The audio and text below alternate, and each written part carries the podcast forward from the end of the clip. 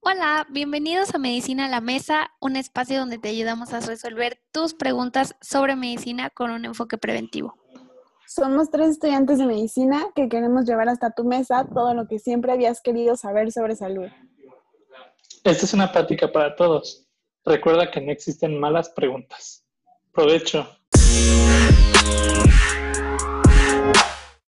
Hola, bienvenidos a nuestro décimo capítulo de Medicina a la Mesa. Estamos muy emocionados porque, como ya sabrán, octubre es el mes de sensibilización del cáncer de mama y queremos compartir con ustedes algunos datos y cifras importantes para continuar con el apoyo a la prevención.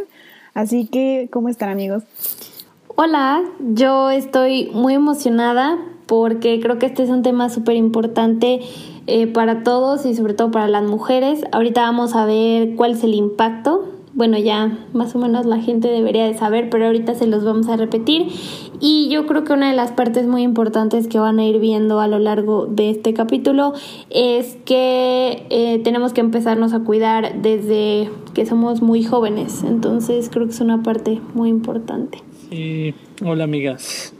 Pues sí, aparte está como anillo al dedo este tema en este mes, como ya dijo Diana, y pues queremos darle toda la información hasta su mesita. Pero bueno, como, como en todos los capítulos y que ya es costumbre, empezamos con un poquito de números, el impacto a nivel mundial y en México de esta enfermedad. Sí, para empezar con un contexto, pues ya saben, mes de sensibilización del cáncer de mama, octubre, se celebra en todo el mundo eh, básicamente es para aumentar la atención y el apoyo eh, y enfocado en la concientización, la detección temprana y el tratamiento. Eh, como sabemos, la detección temprana sigue siendo el punto más importante de la lucha contra esta enfermedad. como definición, pues el cáncer de mama es el tumor maligno más frecuente entre las mujeres en el mundo entero en México representa la primera causa de muerte por cáncer en las mujeres mayores de 25 años. Ahí, en esto radica su importancia.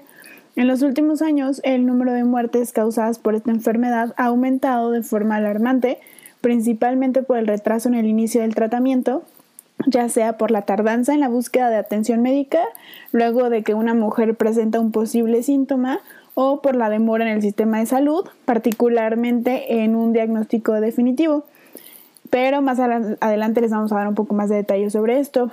Cada día mueren más de 14 mujeres por esta enfermedad y el grupo de edad más afectado es de 50 a 69 años. En este rango de edad eh, se presenta el 45% de todos los casos. Entonces, pues ya un poquito de números con este contexto vamos a ver qué cosas podemos hacer para evitar esta enfermedad o retrasarla y qué cosas ya no existen o no.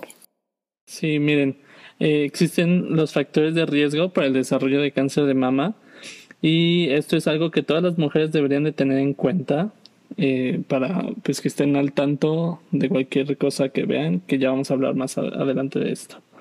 Eh, existen dos tipos de factores de riesgo para este, esta enfermedad, que son los que dependen de cada mujer, que son los modificables, y los que no tienen, o sea, no los pueden cambiar para nada las mujeres, que son los no modificables. En cuanto a los primeros, eh, están en no tener una vida activa, que no estén haciendo ejercicio constantemente, lo que nos lleva al segundo, que es el sobrepeso y la obesidad. Esto se ha visto que pues aumenta el riesgo de, de padecer eh, cáncer de mama. Otra cosa es el estar tomando hormonas, eh, ya que generalmente para el tratamiento de la menopausia se recetan hormonas como estrógenos o progesterona se ha visto que si se utilizan por más de cinco años después de la menopausia pueden aumentar el riesgo de, del desarrollo de esta, de esta enfermedad. También antecedentes ginecológicos como haberse embarazado después de los 30 años, eh, nunca haber amamantado a sus bebés y nunca haber tenido un embarazo a término. Y por último, está el, el que sean alcohólicas porque últimamente se ha visto que el, estar consumiendo mucho alcohol puede aumentar el riesgo de desarrollar este cáncer. Se me hace súper interesante el hecho de que haya cosas tan simples, o sea, de nuestro día a día, cosas que sí podamos cambiar, podamos cambiar, perdón, eh, y que nos ayuden como a tener un impacto fuerte en una enfermedad tan importante como el cáncer de mama. que son los que ya mencionaste. Pero ahora también nos interesa saber eh, dentro de nuestra historia, dentro de nuestro contexto como mujeres, qué cosas que no podemos cambiar también nos predisponen a tener cáncer de mama. Sí, mira, en esas, en ese rubro queda la edad, eh, pues es algo que todos, hasta los hombres, pasamos, pero bueno, en las mujeres eh, ya el riesgo después de los 50 años aumenta por sí solo. El, también el hecho de tener alguna mutación genética, ya sea que nuestros abuelos, nuestros papás, eh, bueno, en este caso abuelas y mamás, les hayan pasado los genes. Hay un cierto tipo de genes que predispone al desarrollo de este cáncer, que de hecho así un chisme del espectáculo, pues Angelina Jolie eh, pues ella que tiene mucho dinero, se pudo hacer un estudio genético y también teniendo el antecedente que su abuela y su mamá creo eh, tuvieron cáncer de mama, pues se hizo este estudio, tenía los genes y pues dijo, ay no, pues mejor quítenme mis mamas y pues ya se hizo unas más bonitas con su dinero. eh, y bueno, otro son otros antecedentes ginecológicos como haber empezado a menstruar muy temprano antes de los 12 años o que la menopausa haya llegado después de los 55 años. y pues que eso obviamente no depende de las mujeres. Eh, también el hecho de tener senos muy densos, esto quiere decir que haya mucho tejido en, en los senos, eh, puede hacer que en las mamografías no se vean eh, las lesiones características. Y bueno, la historia familiar, ya habíamos dicho que ya sea que tus abuelos, tus mamás o hermanas eh, tengan este padecimiento, pues aumenta tu riesgo de padecer el, el mismo cáncer. Y por último, el haber tenido, eh, haberse expuesto a radiaciones muy largas o muy, muy fuertes antes de los 30 años para cualquier otra patología. Esto puede aumentar, todos estos datos pueden aumentar nuestro riesgo, bueno, su riesgo para tener cáncer de mama. pero bueno, ya sabiendo eh, cómo, en qué situaciones tenemos, bueno, tienen que estar más al tanto y qué situaciones nos pueden poner en más riesgo. Ahora pasemos a saber de las cosas que tienen que buscar o estar al tanto las mujeres con sus cuerpos o cómo se puede presentar el cáncer. Yo creo que a partir de aquí, a lo que resta del capítulo, vamos a entrar en una parte muy importante porque aquí vamos a ver qué datos o qué signos podemos encontrar de forma a lo mejor un poco temprana, por así decirlo, o qué, no deje, qué cosas no debemos de dejar pasar, ¿no? Primero aclarar que dependen de muchísimo de cada persona, o sea, no, no todas las mujeres van a tener una presentación igual. Algunas personas puede que no tengan nada y se den cuenta por otras razones que vamos a ver más adelante.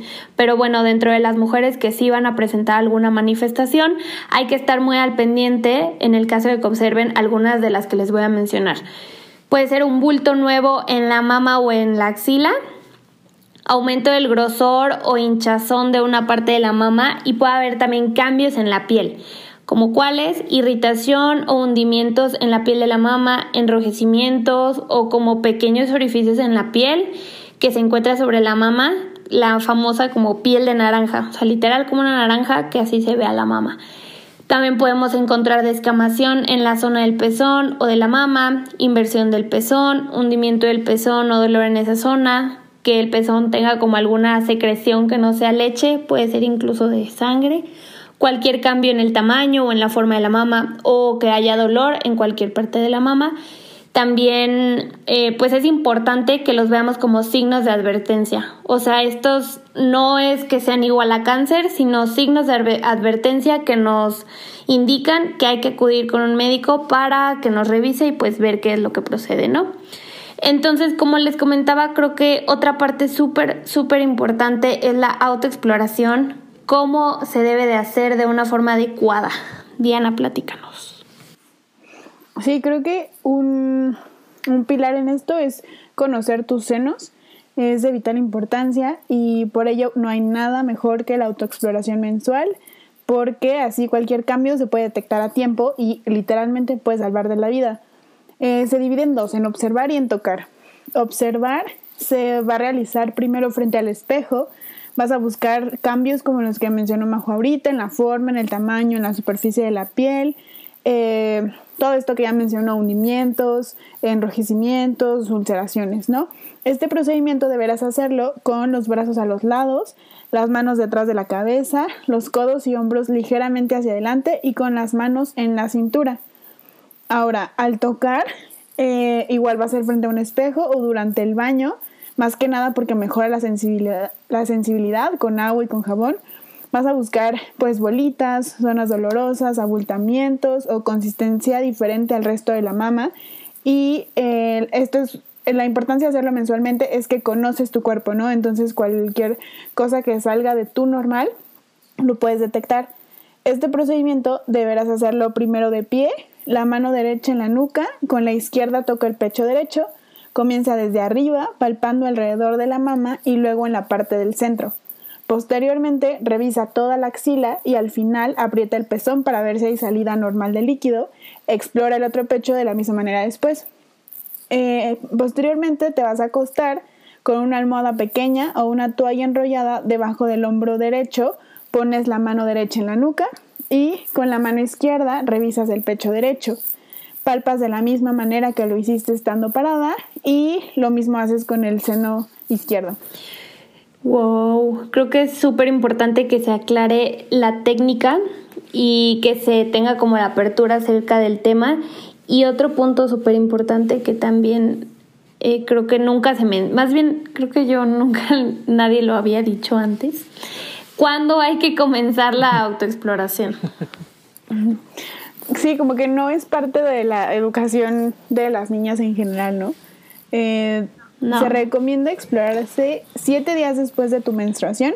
Si ya no reglas, lo tienes que hacer un día fijo al mes y si olvidaste hacerlo en la fecha programada, en realidad pues hacerlo cuando te acuerdes, pero eh, es importante hacerlo periódicamente y pues conocer qué es tu normal, ¿no? Eh, también se recomienda que se haga a partir de los 20 años de edad cada mes. La autoexploración eh, tiene que ser enseñada por un personal médico. En alguna de tus consultas en, ah, en el médico te puede instruir o puede ver cómo te la realizas para eh, mejorar la técnica y que sea más eficaz. Eh, y también que te enseñen a reconocer estos signos de alerta. Y a partir de los 25 años de edad es necesario acudir a una unidad de tu centro de salud o con tu doctor particular para una exploración clínica de mamas. Y entre los 40 y los 69 años ya es necesario solicitar una mastografía, pero pues ahorita vamos a llegar a eso. Eh, y pues es importante aclarar, también como lo mencionó Majo, que la mayoría de los cambios anormales no son causados por cáncer, pero se debe acudir sin retraso con el médico para que te valore y valore la necesidad de otros estudios que puedan descartar o confirmar el diagnóstico. Y eh, pues ya al acudir a tu unidad de eh, medicina familiar te van a capacitar para explorarte y este y pues ya nada más recalcar que es primero observación y después palpación porque pues eso se complementa. Entonces, también recordar que a pesar de que el porcentaje de cáncer de mama en hombres es muy bajo, en Estados Unidos es aproximadamente uno de cada 100 eh, diagnósticos de cáncer de mama. Eh, a pesar de eso, los factores de riesgo y los signos de alarma y, y las presentaciones en la autoexploración son iguales que en las mujeres.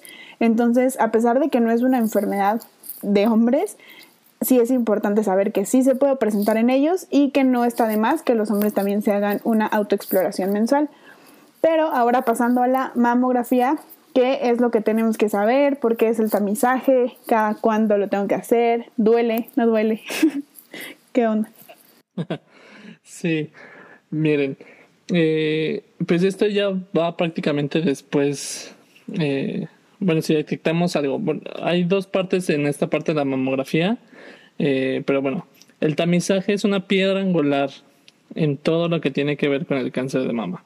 Con el tamizaje nos referimos a las pruebas que se utilizan de forma masiva para detectar a la población enferma, o en este caso que pueda o tenga cáncer de mama, que pueda padecer o que tenga cáncer de mama.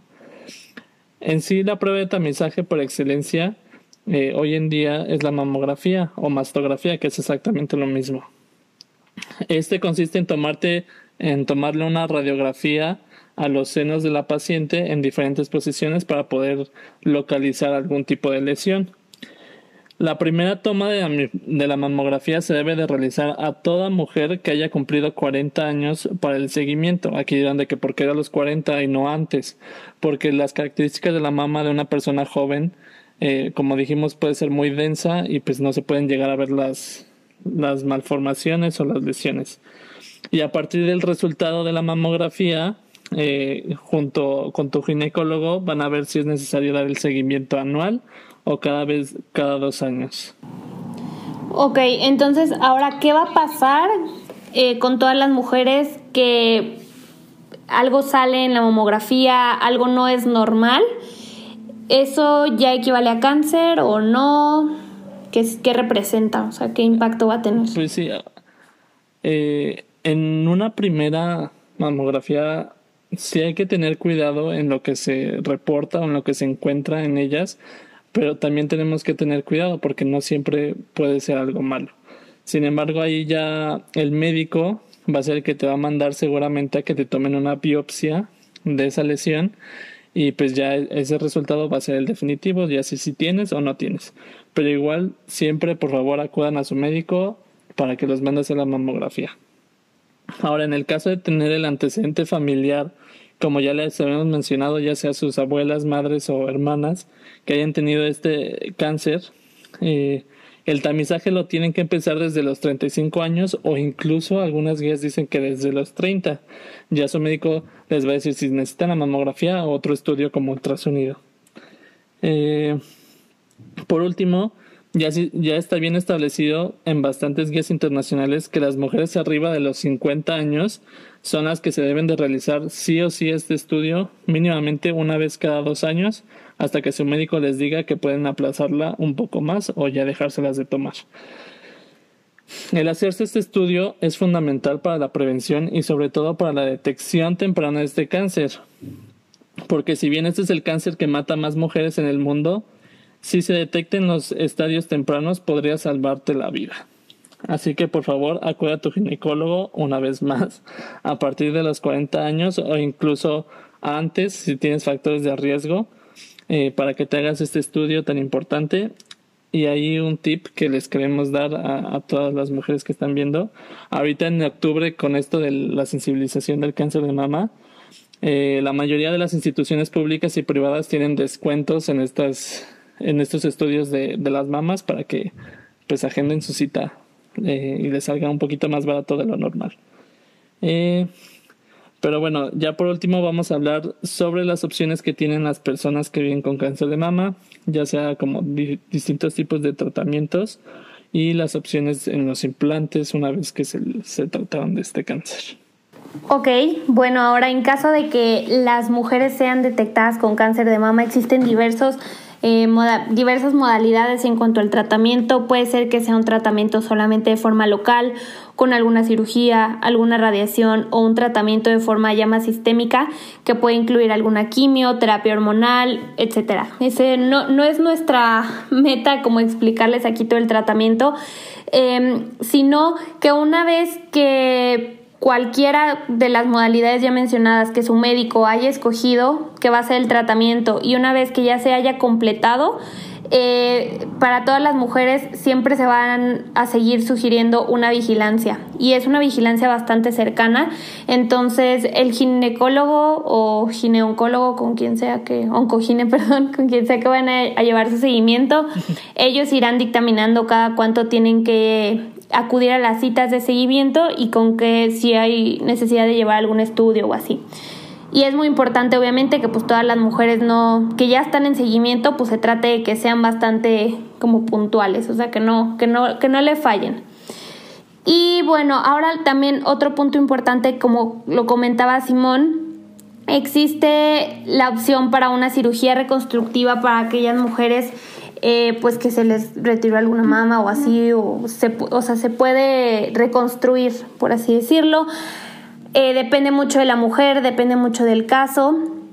Obviamente se debe, o sea, no todas son así como candidatas a las mismas cirugías, no todas tienen las mismas opciones, entonces pues siempre de la mano de su oncogine y también de la mano de un buen cirujano plástico para que las orienten acerca de cuál es el mejor tratamiento, si son candidatas o no. Eh, hay diferentes tipos de reconstrucción con implantes, con su propio tejido, etcétera.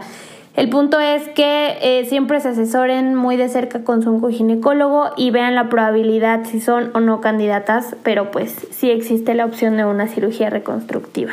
Obviamente riesgos como en cualquier cirugía, pero pues bueno, también creo que es un punto importante que, que sepan.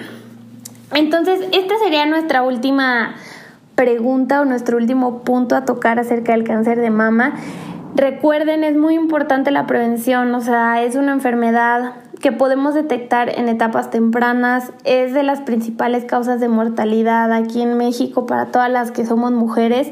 Como ya vimos, hay cosas que podemos cambiar, hay que empezar desde que somos jóvenes, no hay que esperar a que, esté, a que ya esté el problema, podemos prevenir, hay que enseñarles a, ahora sí que a amigas, mujeres, hijas, etcétera, eh, todo acerca de la autoexploración. Si ustedes no saben, llévenlas con un ginecólogo desde que estén chicas para que ellas aprendan y hay que quitarle como el tabú y porque luego nadie habla de eso, entonces pues mejor, eh, a lo mejor se evitan o les causa un momento incómodo ahí con sus hijas, pero pues es prevenible, ¿no? Que sepan de este, de este tema que es súper importante. Y como cada capítulo, les vamos a dar ahora algunos datos curiosos acerca del COVID. Entonces, primero vamos a empezar con los datos, igual que siempre. Sí, nada más para darles un contexto, para hoy, 25 de octubre, eh, a nivel mundial, el número de casos confirmados es de 42.512.186 y el número de muertes está en 1.147.301. Ahora, en México, el número de casos está en 886.800 y el número de muertes en 88.743. Aquí pues una noticia importante que yo creo que todos eh, escuchamos en la semana fue eh, pues la modificación de los semáforos. Estos últimos días en México y en el mundo se ha visto un rebrote o un repunte, dependiendo del lugar, de los casos sospechosos de COVID. Particularmente en México, los casos van para la alta, incluso aquí en San Luis Potosí estamos viendo este repunte con, con mayor fuerza. Y eh, pues son los mismos casos o más que estábamos teniendo en julio cuando apenas nos estábamos guardando y encerrando. Y la verdad es que ahorita parece que a la población ya se le quitó el miedo del COVID, hay muchas reuniones, muchas fiestas, restaurantes abiertos y llenos, gente evidentemente sin cubrebocas. Entonces, pues nada más nos queda recordarles una vez más que por favor, si salen, usen cubrebocas, mantengan su sana distancia, solo salgan a lo indispensable ahorita lávense constantemente las manos para reducir el nivel de contagios y pues entender que queda en nosotros frenar esta transmisión. Como ya les hemos dicho, somos parte de un sistema de salud y así podemos evitar que los hospitales sigan colapsando como hasta ahorita. Eh, y así como está pasando en México, pues igual en eh, España ya declaró estado de alarma hace poquito, Francia también, parte de eh, más de Europa también ahí pues entender que los próximos meses serán muy duros en el hemisferio norte por el invierno. La OMS ya declaró que tenemos que estar pendientes de eso y pues todos poner nuestro granito de arena para frenar esta cadena de contagios. Sí, hay que estar muy alerta. Eh, pero bueno, en otras noticias, en, en términos de las vacunas, pues el ensayo clínico de AstraZeneca eh, con la Universidad de Oxford, ya por fin se reanudó en Estados Unidos, ya que habían estado muy como con miedo por esos casos adversos que hubo, pero ya el viernes eh, la farmacéutica dijo y la FDA, que es como la que regula todas estas cosas en Estados Unidos, autorizó que en, que en Estados Unidos se reiniciara los estudios clínicos. Eh, para que pues sigamos en, en, la carrera para hacer esta vacuna, esta famosa vacuna que quién sabe cuándo nos va a llegar. Eh, pero bueno, esa es la noticia. Y por último, el tercer dato o la tercer noticia en cuanto a COVID del día de hoy es que el responsable del Departamento de Comunicación Global de la ONU considero que el COVID-19, además de ser una crisis de salud, también se está comportando como una emergencia en el mundo de las comunicaciones. ¿Por qué?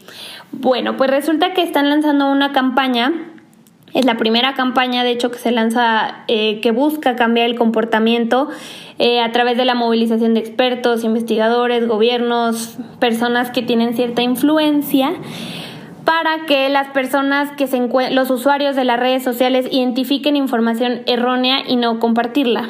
Es decir, o sea, se está tratando de crear como una conciencia en las personas eh, para que dejen de compartir información que pues no es verídica, que a todos nos ha llegado, todos en algún punto yo creo que hemos visto a alguien compartiendo información falsa, que si tómate esto, que si úntate aquello. Entonces, pues este es un llamado para que las personas se detengan eh, un poquito a pensar antes de compartir cualquier tipo de información en línea para poder evitar que se diseminen mensajes equivocados que puedan llegar a hacerse virales y pues puedan llegar a tener un efecto negativo en la salud y en la vida de la población. O sea, todo con, con el fin de ayudar a la gente, pero pues también crear conciencia a uno que está ahí muy metido en las redes sociales. Entonces, con este último dato, noticia, terminamos nuestro capítulo del día de hoy. Yo creo que este es uno de los más, más importantes eh, por el impacto que ya les platicamos. El cáncer de mama es una realidad. El hecho de que ustedes no lo vean o no tengan a nadie en su familia cerca enfermo, pues qué afortunados. Pero hay muchísimas mujeres que padecen esta enfermedad. Es una enfermedad que se puede detectar a tiempo si todos nos concientizamos y eh, sobre todo tomamos las acciones que ya les platicamos a las edades adecuadas. Entonces, pues compartan este capítulo, amigos. Pueden salvar una vida literalmente. Entonces, pues muchas gracias por estar con nosotros otro viernes. Ay, bueno, hoy se nos hizo un poco tarde, pero y no es viernes, pero un capítulo más. Entonces, el próximo viernes, ahora sí sin falta, nosotros los vemos y eso sería todo. Bye. Bye.